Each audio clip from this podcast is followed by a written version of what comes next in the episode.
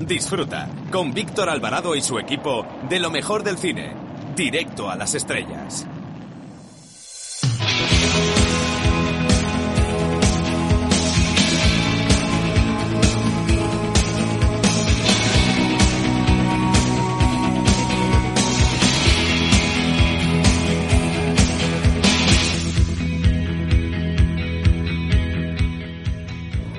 Tardes.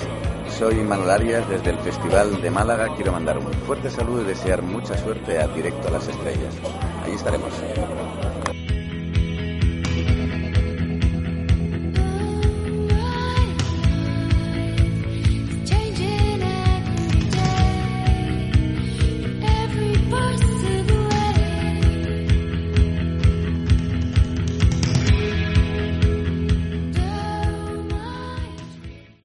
Esta semana abrimos el programa recomendando una película de cine clásico, de esas que marcan época. Nos estamos refiriendo a Lawrence de Arabia, que tiene una potentísima banda sonora de Maurice Jarre.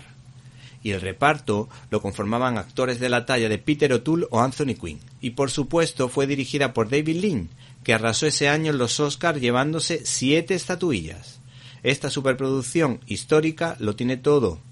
Acción y drama a grandes dosis. Y duraba 222 minutos. Capicúa. De todas formas, es una película para ver poco a poco y escena a escena porque no le falta ningún detalle. No se pierdan, por tanto, Lawrence de Arabia, película interesante que hay que revisitar de vez en cuando. Bienvenidos a una nueva edición de Directo a las Estrellas y en una semana marcada por la resaca de la violencia en Cataluña y por el tema de Franco, nosotros les hablaremos del gobierno la semana que viene. Y ahora, por supuesto, nos centramos hablándoles de los estrenos de la semana, empezando por una película sobre la guerra de Irak titulada Secretos de Estado, con Keira Knightley como máxima estrella, mientras que la familia Adams le hará la competencia. El cine oriental entra con fuerza porque se estrena la muy valorada Parásitos, y el cine de cuota española hace acto de presencia y promete intriga con la producción de Daniel Carpal-Solo, El silencio de la ciudad blanca. Y te recordamos que se estrena tan cerca y tan lejos. Todo ello sin olvidar nuestras habituales secciones como críticas en un minuto, donde analizaremos los pormenores del peliculón El crack cero de José Luis Garci. No se pierdan tampoco la firma de Jaime Pérez Laporta, de Irene de Alba y de Antonio Peláez, más Peláez que nunca. Para comentarios, dudas y sugerencias puedes escribirnos a info arroba. Repito, info arroba. Y si no nos pudiste escuchar en directo y quieres hacerlo en diferido, puedes escucharnos en la página web www.cinelibertad.com donde tienes todos los contenidos relacionados con este programa y otras cosillas que quizá te puedan interesar. Así que no te olvides de www.cinelibertad.com. Hemos recibido un correo electrónico de Laura Gil que nos recomienda la película Géminis porque eh, no solo tiene acción, sino que te hace pensar y además te entretiene. Por último, para comentarios, dudas y sugerencias puedes escribirnos a info. Comenzamos.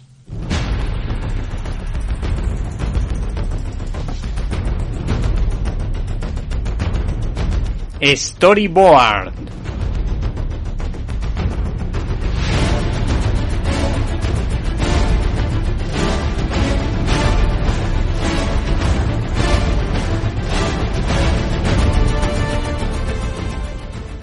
La propuesta más interesante de esta semana en lo que a cómics se refiere se titula Jesús Manga de la editorial Mensajero, que pertenece a la Compañía de Jesús, es decir, a los jesuitas, que tienen por lo visto un sello juvenil que responde al nombre de Lectores sin Fronteras. Esta adaptación ha corrido a cargo de un artista británico de origen nigeriano llamado Ajibayo Asinsiku, que responde al nombre de Siku, que encaja a la perfección con sus trabajos artísticos basados en el estilo manga. Este hombre o este señor ha trabajado para la franquicia británica de Marvel o ilustrando algunas historietas del conocido TVO Juez Dredd. Es, por otra parte, músico y teólogo, de ahí que dedique parte de su tiempo a cómics de temática religiosa como la Biblia manga o el cómic sobre el Hijo de Dios Jesús manga. Entre las virtudes de esta adaptación de los evangelios de Mateo, Marcos, Lucas y Juan destacan la expresividad de los personajes con una amplia gama de gestos muy logrados que transmiten credibilidad y realismo.